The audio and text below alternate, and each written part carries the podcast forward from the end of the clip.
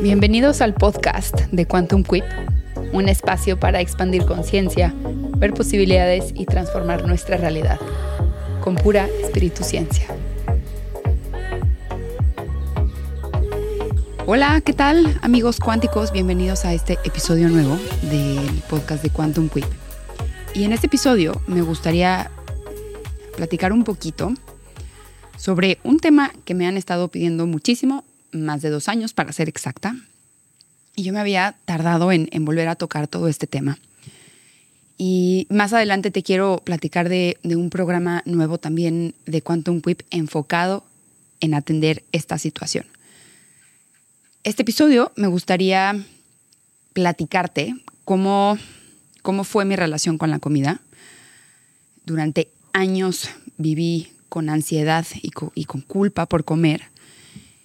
Y mm, había un montón de información ahí que no, no sabía ver, que ni siquiera sabía empaquetar. Así que si te identificas con tengo ansiedad por comer, como y luego me da culpa. O hay como un rechazo hacia el cuerpo, porque el cuerpo no cumple ciertos estándares de belleza. Te invito a quedarte en todo este episodio. Eh, este episodio va a ser un poquito más sobre mi historia. Los que llevan mucho tiempo en, Quantum Whip saben que no hablo mucho de mi historia, no porque no valore y honre mi historia, claro que no, sino porque considero luego temas mucho más importantes, pero creo que este tema es importante hablarlo y, lo quiero hablar desde, desde la vulnerabilidad, desde un espacio que, que, que comprendo bien cómo, cómo se siente estar ahí. Em, no solo había una ansiedad por comer, también empezó como una obsesión con el cuerpo. Em, y, eso se fue desencadenando en un trastorno alimenticio. ¿no? Fueron 15 años que, que padecí de anorexia, muy disfrazada porque soy muy alta, entonces es muy fácil esconder una anorexia cuando eres muy alta, ¿no? Pero mi relación con la comida era a base de culpa, ansiedad y atracones. Yo, honestamente, al principio no sabía que tenía un trastorno alimenticio, un trastorno de conducta alimentaria, hasta que fui con, una psicóloga enfocada en trastornos de conducta alimentaria. Antes de eso, que eso ya fue muy al final, antes de eso, para mí era muy normal vivir a dieta. Para mí lo normal era estar a dieta todo el tiempo. Para mí lo normal era querer estar flaca a toda costa. Y no importa lo que me costara, yo tenía que estar flaca y esa era la normalidad con la que yo vivía.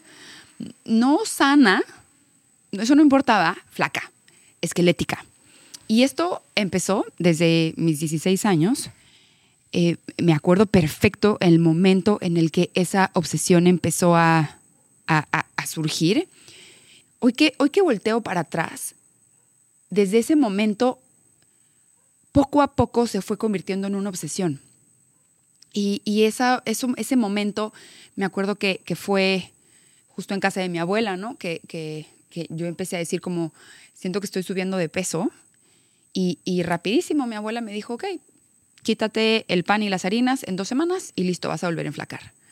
Entonces ahí fue como, ok, si me empiezo a quitar alimentos, entonces empiezo a modificar mi cuerpo. Y obviamente a los 16 años, con un metabolismo de una niña adolescente de 16 años, pues eso pasa, ¿no? Pero poco a poco empecé a quitarme más cosas y más cosas y más cosas. El pan, la harina, la pasta, pero luego fue el azúcar, pero luego fueron los carbohidratos, pero luego fueron ciertas, eh, ciertos vegetales, pero ya después solo me quedaban nada que comer. Llegó un momento hasta donde me quité toda la fruta, porque la fruta yo la tenía satanizada. Y después obviamente se fue haciendo mucho más fuerte eh, esta obsesión con la llegada de los, de los famosos licuados de proteína, estos polvos de proteína que, que son como un suplemento de una comida. Entonces era muy fácil suplir una comida entera con un shake de proteína. Y, ojo, te estoy platicando algo que pasó en, en 14 años, ¿no? Se fue haciendo mucho más profunda esta obsesión por querer controlar lo que yo comía, porque si yo controlaba lo que yo comía, entonces podía controlar el cómo me veía. Y si yo podía controlar el cómo me veía, controlaba la atención, admiración, valoración que recibía de afuera y yo creía que ese era mi valor.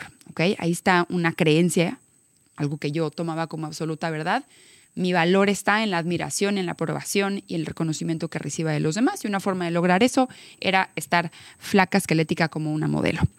Y en ese momento, por ignorancia, porque no tenía idea de nada, no tenía idea de todo el impacto energético, epigenético que estas conductas estaban haciéndole a mi cuerpo, haciéndole a mi salud mental, haciéndole a mi autoestima, haciéndole a, a todo mi valor. Hoy entiendo cómo energéticamente eso me hacía conectar con hombres que solo me quisieran por el físico, que solo estuviesen interesados en cómo me veía. Obviamente al principio no me daba cuenta, para mí todo eso era normal, eso lo fui descubriendo conforme la misma sanación se fue presentando, ¿no? Si yo solo me valoraba por un físico, pues solo conectaba con hombres que me valoraban también por ese físico. Entonces no podía soltar ese, ese físico que era lo que me abría puertas al amor. Y, y, y, por esta obsesión, obvio, pasé por todo tipo de dietas, hice todas las dietas que te puedas imaginar. Incluso hasta llegué a estudiar health coach en un instituto súper prestigioso para saber qué alimentos yo debía comer, qué otros no debía comer. Mm, ni hablemos de los chochos, los suplementos, las hierbas, los tés, los laxantes. Vaya, hasta anfetaminas me, me llegué a consumir, ¿no? Con tal, con tal de bajar de peso me llegué a inyectar cosas, me llegué a hacer, la verdad, cosas que no son muy bonitas de decir, con tal de yo mantener esa imagen perfecta de cómo yo me tenía que ver para entonces cubrir con un estándar social que me daba cierto reconocimiento y cierto aprecio. Y pasaron los años y pasaron los años y esta obsesión se convirtió en un tal nivel que ya mi emoción principal también era ansiedad. Eh, salir con amigas me daba ansiedad porque ¿qué voy a comer? Ir a una reunión en la noche, ¿qué ansiedad? Porque ¿qué voy a comer? Cada vez que comía, me tenía, tenía que sentarme a hacer una matemática mental eh, para saber cuántas calorías estaba, eh, eh, estaban entrando, cuántas calorías se iban a quemar en la combustión de la digestión, cuántas calorías me quedaban. Entonces, cuántas horas tenía que ir al gimnasio con eso para saber que estaba quemando más de lo que yo estaba comiendo todo lo que yo comía lo tenía que pesar, absolutamente todo tenía que ver. Todo, el 99%, 90% de mis pensamientos era qué puedo comer, ya comí, no puedo comer, eh, eh, cómo se ve el cuerpo, eh, y, todo me generaba esta ansiedad. Y obviamente llegó el punto en donde pues yo ya no comía, yo ya solo comía los polvos, o sea, estos licuados, estos licuados de proteína, me acuerdo que unos sabían a madre y otros eran pues, pues, de proteína, ¿no? Y la típica de chocolate. Y obviamente no es sustentable. Eh, o sea, tenemos que comer. Y yo he encontrado que cuando una dieta es tan restrictiva y se quita el placer por, por, por comer, porque no, no podemos evitar sentir placer y gusto en, en el sentido que es el gusto. Entonces, cuando se quita se retira el placer en la experiencia de comer, que además es algo que tienes que hacer todos los días, tres veces al día, no funciona. Es algo que no va a funcionar. Entonces, obviamente, vivir a dieta no es algo sostenible. Tenemos que comer. Nadie puede sobrevivir a base de polvos. Y me acuerdo que cuando yo ya no podía del hambre o cuando ya no podía de la ansiedad, y, me castigaba y no, me quería, no quería comer porque no, caí, no quería romper mis propias reglas, me, acuerdo que tomaba un café con, con, con, Esplenda o me tomaba otro licuado, ¿no? Con tal de, con tal de no meterme algo sólido a la boca. Em, e, en mi experiencia a mí me dolía mucho comer. Me acuerdo de muchas veces sentarme a comer porque ya no aguantaba el hambre, ni hablemos también, utilicé el fasting para disfrazar esa anorexia miles de veces y, el fasting no funciona cuando tu cuerpo está lleno de ansiedad, cuando tu sistema nervioso está tan alterado de, estar en una ansiedad crónica no gestionada. Ahí el fasting no funciona, pero para nada. Entonces, me acuerdo mil veces que, me sentaba llorando en la mesa, comiendo, diciéndome, es que yo no puedo creer que estás comiendo. O sea, ¿qué te pasa? O sea, ¿por qué estás comiendo? ¿Cómo se te ocurre? No puede ser, Aldi, te vas a castigar 24 horas sin comer.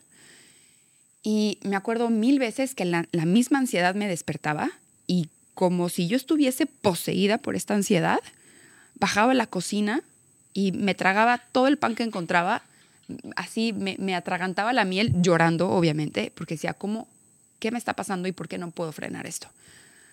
Y ahí fue cuando me di cuenta que pues, tenía un problemita, tenía un problema serio y, y, sabía que tenía que hacer algo diferente.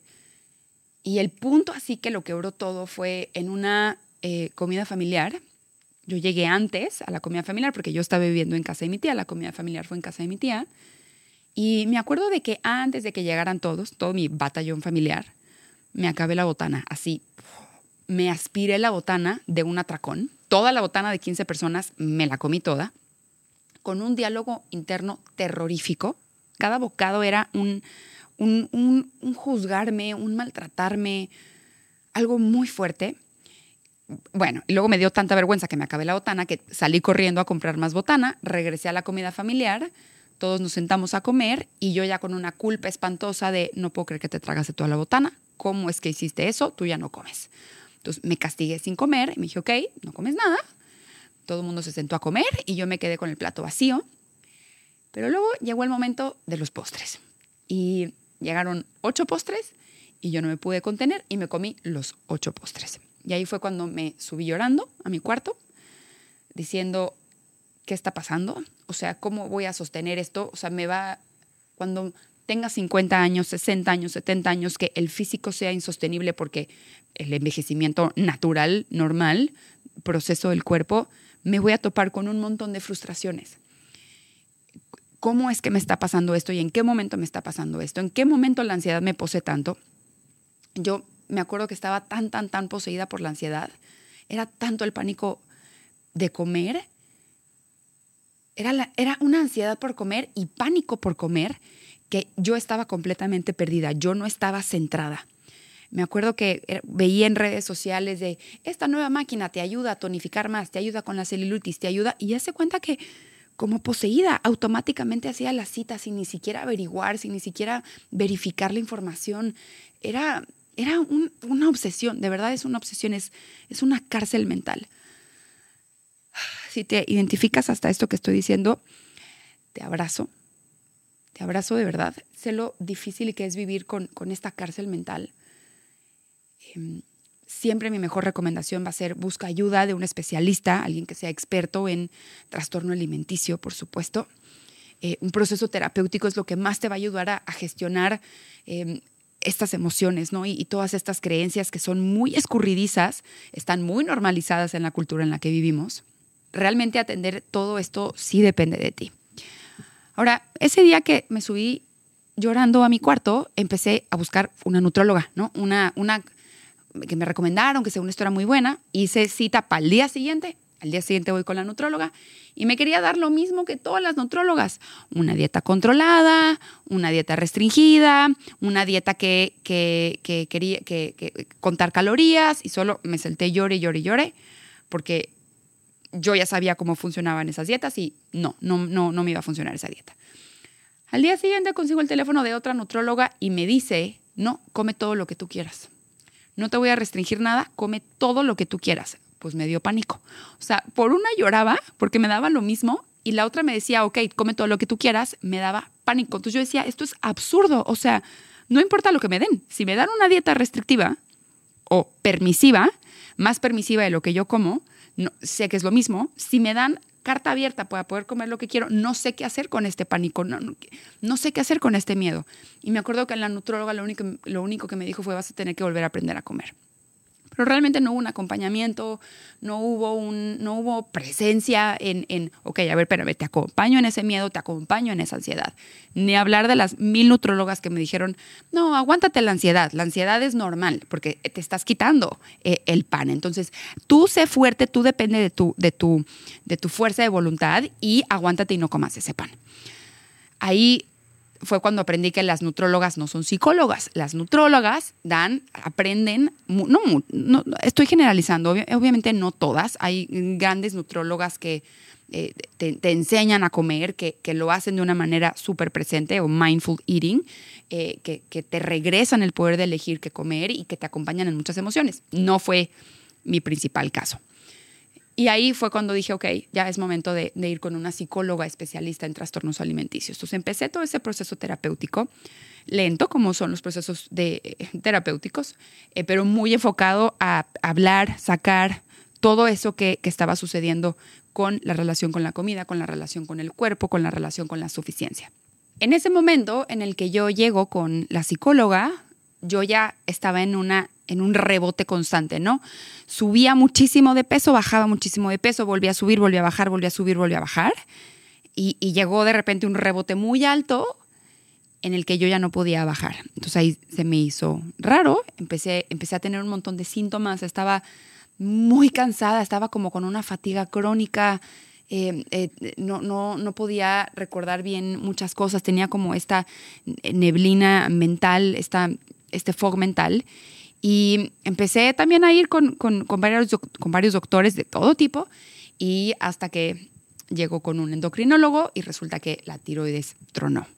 Se tardaron seis meses en darme un diagnóstico de qué me pasaba eh, hasta que me dan el diagnóstico de que tengo hipotiroidismo. Hipotiroidismo, para los que no conocen, es que toda la operación, todo, eh, todo el funcionamiento, la dinámica de la tiroides, es un órgano que tenemos aquí en, el área de la garganta disminuye. ¿ok? Entonces, digamos que el metabolismo se vuelve súper lento, entre muchas otras cosas más. No me voy a meter en este tema, al tema de la tiroides y el hipotiroidismo, porque voy a invitar a una de mm, doctora nutrióloga que me ayudó a salir del hipotiroidismo y voy a hacer un episodio con ella que así nos va a poder dar toda la parte técnica. Porque yo no soy doctora y no soy experta en tiroides. Y cuando me dan el diagnóstico de hipotiroidismo, pues ya no importaba. En ese momento ya no importaba cuánta dieta hiciera, cuánto yo dejara de comer, cuánto chocho yo me metiera. Si hacía ejercicio o no hacía ejercicio, yo ya no podía bajar de peso. En ese momento no solo estaba frustrada, ¿no? Porque todo lo que yo conocía de mí en ese momento, pues se había ido, mi valor eh, inconscientemente errónea o erróneamente estaba puesto en la imagen corporal, reforzado por la cultura en la que vivimos. Sí estaba muy frustrada por eso, pero estaba muy asustada por haber lastimado a uno de mis órganos. O sea, esta noticia realmente me impactó porque fue de, ok, espérate, esto, esto no está funcionando, ya valí. Me hice tanto daño hasta llegar a afectar un órgano, que es la tiroides la tiroides que, regula el metabolismo, ¿no? Esta, la tiroides es este relojito que, digamos que internamente, ¿no? En, en bioneuroemoción, la tiroides es como, vamos rápido, vamos lento, metabolismo rápido, metabolismo lento. Entonces, ahí me asusté porque fue de, ok, ya no sé qué hacer con esto, lo que yo llevaba haciendo por 14 años, ya no funcionaba, tenía que hacer algo muy diferente porque ya estaba en juego mi salud fisiológica, o sea, ya estaban en juego mis órganos. Fue un proceso muy grande el de sanar el hipotiroidismo. Para eso lo voy a dejar para el otro podcast con, con esta persona que les voy a presentar muy pronto. Y otro proceso muy diferente, muy grande también y muy revelador fue sanar la relación con la comida, con el cuerpo, con todo y el problema de tiroides encima pues yo le tenía, yo le seguía teniendo pánico a la comida. Yo seguía sin, querer comer. No había manera de que yo me sentara a comer sin esa matemática mental de cuánto estoy comiendo y cuánto tengo que quemar y cuánto me falta por quemar y, cuánto más puedo, ¿no? Eh, eh, verdaderamente una cárcel. Nomás me acuerdo de lo que eso era y es una cárcel mental. Me acuerdo de una vez también que estaba en el, en el gimnasio y me acosté a hacer abdominales y pues al menos cuando te, te acuestas, pues la panza se te baja tantito, ¿no? Y esta vez no se me bajaba, ya tenía una, pues una panza grande. Yo por el tema del hipotiroidismo, en seis meses subí 30 kilos, em, que eso pues sí se veían ciertos cambios en mi cuerpo.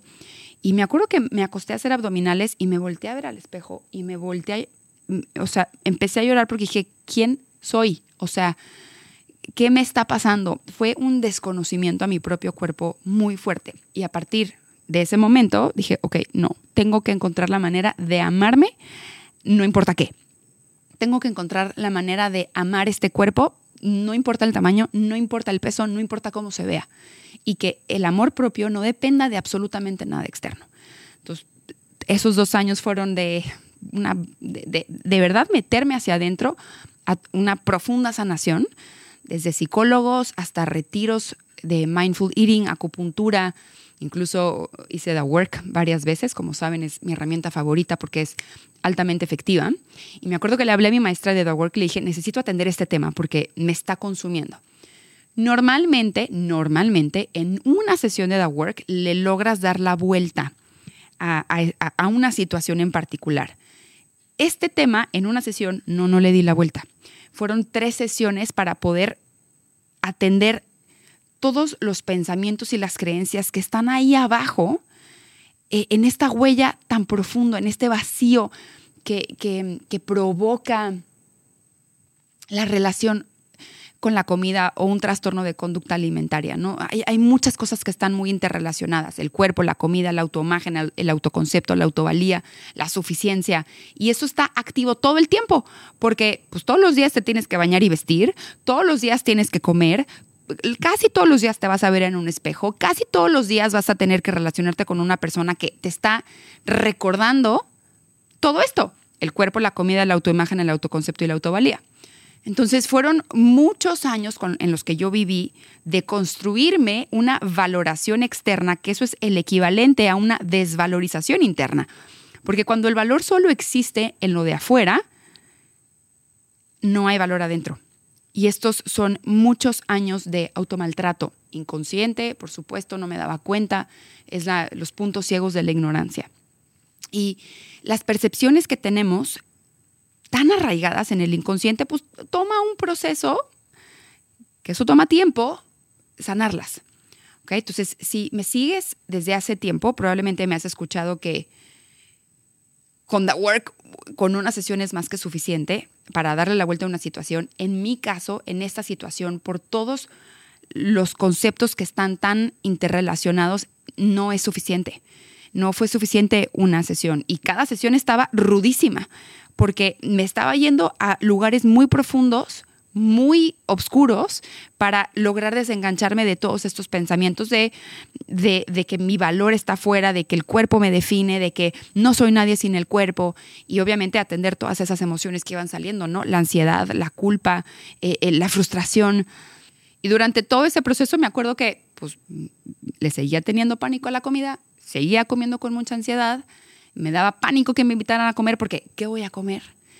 Y parte de ese proceso ya estaba yo muy quebrada por, por todo este tema de la tiroides. Fue, fueron seis meses para llegar con el diagnóstico. Ya llevaba como dos meses profundo en todo este, en, este proceso.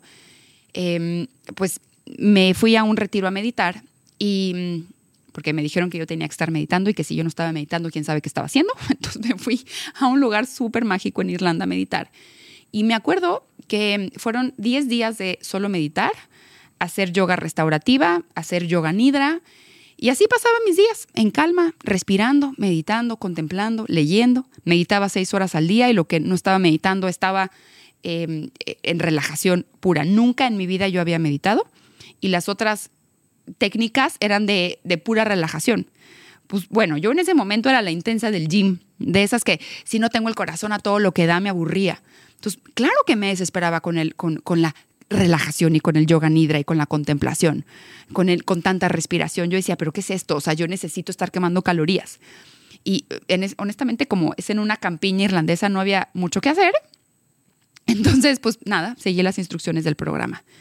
Y dentro de este retiro te daban un menú de sesiones terapéuticas, todo tipo de sesiones, desde espirituales hasta, digamos, psicológicas. Y ahí fue la primera vez que yo probé hipnosis. Y me acuerdo que yo cuando llegué a ese centro, me acuerdo que le pregunté a la señorita, ¿cuál es la terapia más fuerte que tienes? Porque me estoy colapsando y yo ya no quiero vivir. Me dijo, ok, lo más fuerte que tengo es hipnosis y Rising Star. De Rising Star ya he hablado antes, pero hipnosis en ese momento fue de qué miedo. Yo sé que eso tiene, es como de miedo. Y dije, pero ¿sabes qué? Me vale, o sea, tengo que hacer algo diferente. Y durante todos los días fue una, la hipnoterapeuta hacerme hipnosis.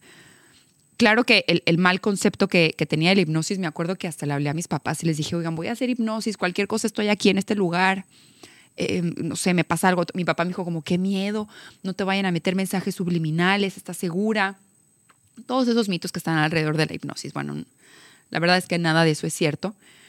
Y pues bueno, estoy con la hipnoterapeuta, yo muy bloqueada, increíblemente bloqueada. ¿Qué ves? Nada. ¿Qué sientes? Nada. Eh, ¿De qué color es? No lo veo. No siento nada, no siento nada, no siento nada. O sea, increíblemente bloqueada. Eso hablaba de un altísimo cortisol en el cuerpo. Y yo creo que la hipnoterapeuta me vio tan desesperada que me preparó un audio.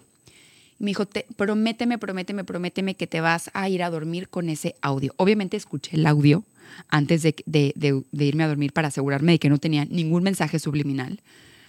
Pasa el tiempo, me regreso a México, sigo con mi audio todas las noches y como por el día 20, un día me desperté, me senté a comer, volteé a ver la comida y dije, ¿qué era esto? ¿Esto es proteína? ¿Esto es carbohidrato? ¿Cómo era la combinación? Si comía espinaca con champiñón, entonces yo quemaba más calorías. ¿Cómo esto? ¿Cómo iba?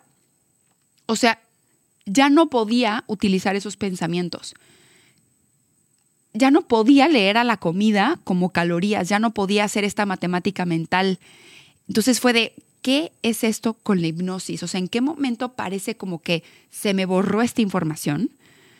Fue algo impresionante, obviamente llorando, comiendo de alegría de, de poder volver a comer sin culpa y sin ansiedad. Y ahí fue cuando me metí fuerte a estudiar todo lo de la hipnosis.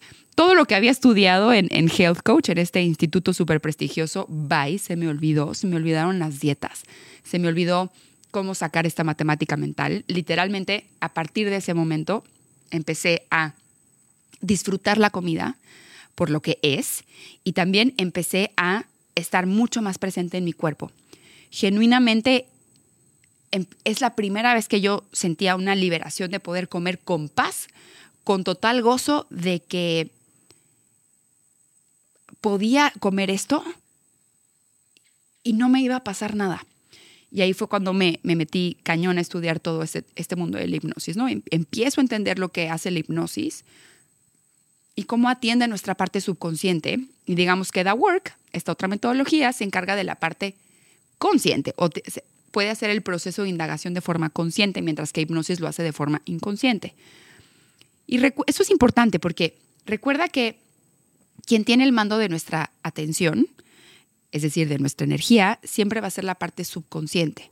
Entonces, si en tu subconsciente, inconscientemente, estás guardando toda esta información y todas estas emociones reprimidas, que pueden venir o no de un evento traumático, también puede ser, porque ese trauma que, que se impregna el sistema nervioso, sigue siendo parte del, subconsciente. Entonces, lo que yo me di cuenta fue, ok, es el combo de los dos. Si hay una parte consciente de cambiar la narrativa, de cuestionar la narrativa que te estás contando sobre ti, pero también hay una parte inconsciente que atender. Entonces ahí fue cuando yo descubrí este combo ganador de The Work con hipnosis. Y ese combo, al final, fue lo que me permitió a mí reprogramarme. Y, este combo de reprogramación y sanación fue súper efectivo. Eh, en mi caso, esto sí hablo muy por mí, eh, eh, esta técnica de work, de la, cual, de, la cual nace QLT con hipnosis, pude ir mucho más profundo a toda mi información.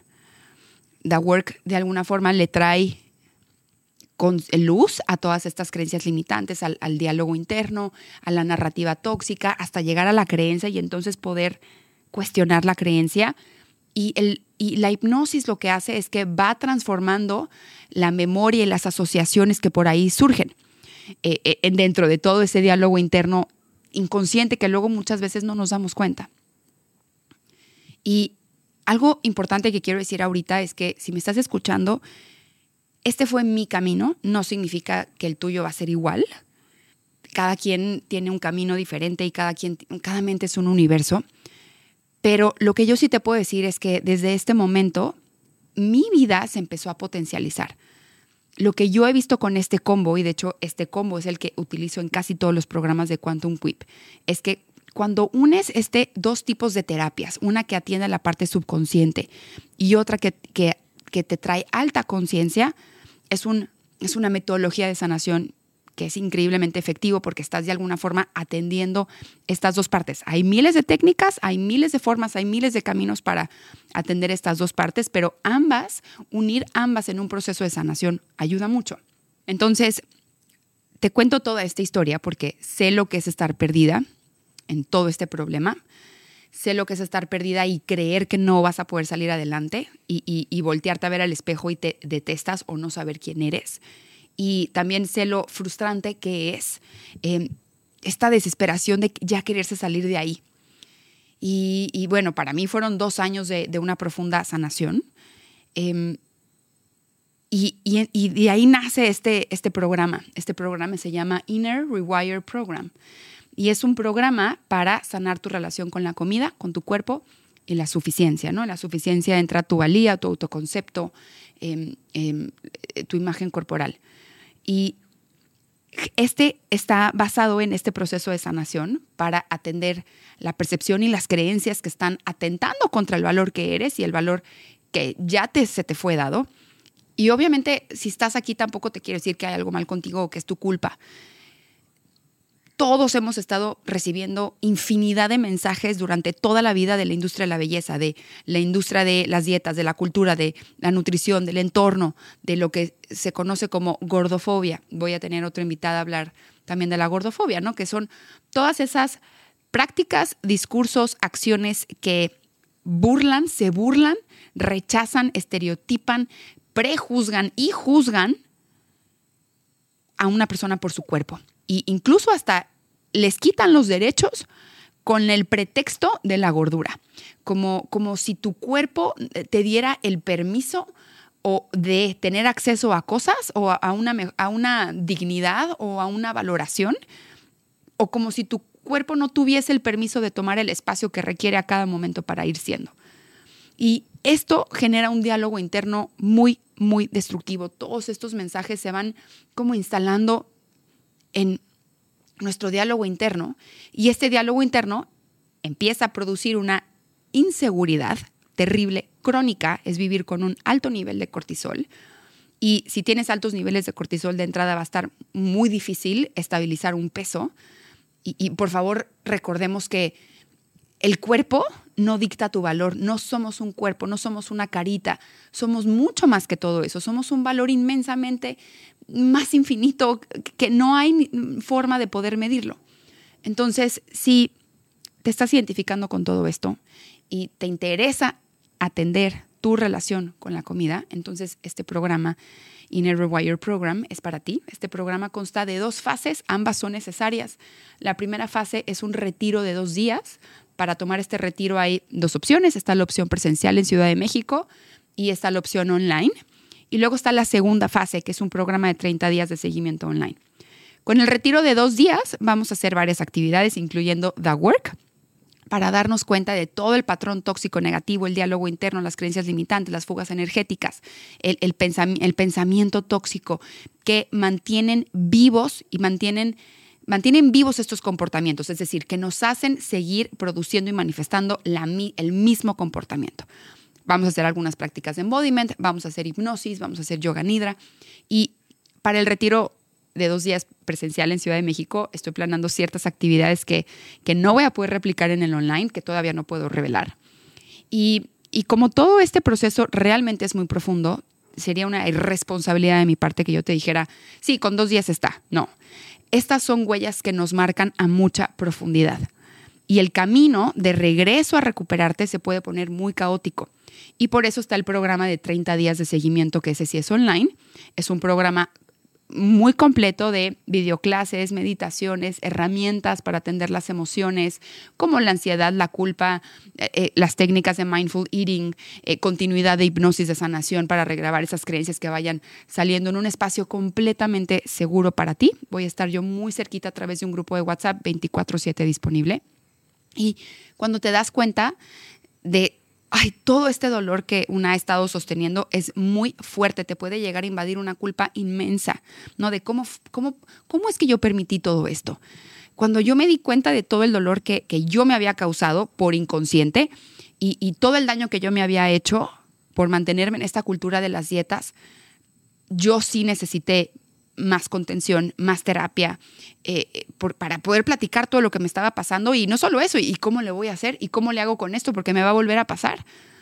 ¿Y, qué, hago si me pasa esto? Entonces, cuestionarme a otros niveles lo que es el amor propio. ¿Y qué puedo hacer cuando se me reactive la ansiedad? ¿Y, qué puedo hacer cuando se me active la culpa? Porque lo más seguro es que eso durante un tiempo vaya a llegar. Lo, que importa es que fortalezcas tu sistema interno, tu sistema nervioso interno, tu seguridad para que te puedas contener cuando eso salga. Y para esto hay un montón de herramientas. Y para esto es justo el programa de seguimiento en donde voy a estar muy cerquita de ti a través de este grupo de WhatsApp para ir atendiendo todo lo que vaya surgiendo. Entonces digamos que estos 30 días también son de mucho autoconocimiento y, también recibir las herramientas, ¿no? Para hablarle al cuerpo con amor, para conectar con, con, el, con las necesidades del cuerpo, para cambiar las creencias que tenemos hacia el ejercicio y más bien utilizar el movimiento sin obligación, sino como, como, una, como una forma de expresión, de, valor, de amor propio. Vamos a hablar de la codependencia, cómo el cuerpo nos, nos puede eh, programar para estar en codependencia. Vamos a hablar del valor que somos, vamos a hablar de los siete tipos de hambre, vamos a hablar de herramientas de mindful eating, de comer atentos, vamos a hacer meditaciones, tapping, hipnosis, yoga nidra y muchas otras herramientas. Hay muchas herramientas, como por ejemplo yoga nidra y ciertas de respiración, que lo que hacen es que te ayudan a relajarte. Cuando te relajas, lo que pasa es que tu sistema nervioso se sale de este estado de pelea o huida. Entonces, ahí, solo cuando tú te logras salir del estado de pelea o huida, el fight or flight, entonces puede existir la sanación. Pero si constantemente te sientes atacada por ese terrorismo interno de qué comer, qué no comer, por esta cárcel mental que te he estado platicando, no, no, puede haber sanación. Porque, porque si hay altos niveles de cortisol, la comunicación entre algunas partes del cerebro se bloquea, el sistema inmunológico se disminuye, el sistema nervioso está hiperalerta, la mente está saturada, no puede recibir más información, eh, no hay visión, por supuesto no hay ni creatividad. Entonces, si no hay relajación, no se puede haber sanación. Y he estado sacando muchas de las fugas energéticas que, que están detrás de estas conductas alimentarias o trastornos de conductas alimentarias o de una mala relación con la comida o de esta ansiedad por comer y la verdad están muy fuertes. Eh, si te aterra comer, eh, si nomás de pensar en un carbohidrato ya tienes ansiedad, si crees que por estar gorda o de un tamaño grande nadie te va a querer, si crees que, no sé, no te puedes permitir salir a disfrutar de una comida en un restaurante, o todos estos pensamientos, eh, porque todos esos llegan en, algún formato de pensamiento y, lo creemos como absolutamente verdadero, te entiendo, te abrazo.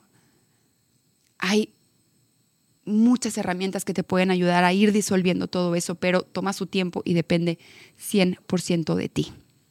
Te voy a dejar aquí abajo un link para descargar un PDF de las fugas energéticas de... Estas fugas energéticas aplican a todo esto, la relación con la comida, los trastornos de conducta alimentaria, ansiedad por comer, culpa por comer, eh, el miedo a, engordar. Y también te voy a dejar un otro link a otro episodio que ya hice sobre las cinco grandes categorías para regrabar las creencias. A grandes rasgos son eh, eh, meditación, mindfulness, hipnosis, terapias de alta conciencia, todas las terapias de gestión emocional, que son las terapias de cuerpo, y todas las que son de neurociencia. ¿no? En ese episodio me meto mucho más profundo a todas estas técnicas. Y obviamente, si quieres participar en este programa, Inner Rewire Practice, aquí abajo también van a estar todas las fechas. Este programa, em, la parte, está todo online o hay una parte presencial en Ciudad de México y también online. Obviamente el cupo es muy, muy limitado para poder estar realmente presente para las personas que lo necesiten. Entonces, si tienes cualquier duda o pregunta, aquí estoy para ti. Em, si tienes alguna si este episodio te tocó de alguna manera, no sé, alguna parte vulnerable, estoy disponible para ti a través de Instagram, puedes escribirme a cualquier momento. Em, siempre me encanta leerlos, me encanta escucharlos y aquí estoy para ustedes. Eh, les mando un abrazo muy grande y espero que esta información les sirva a esa persona que no sabe qué le está pasando y que está perdiendo esperanza de que va a tener que vivir así y eso no es cierto, ¿ok? Hay muchas herramientas, hay mucha información disponible para ti, pero depende de ti eh, querer tomar esa información. Así que te mando un abrazo grande.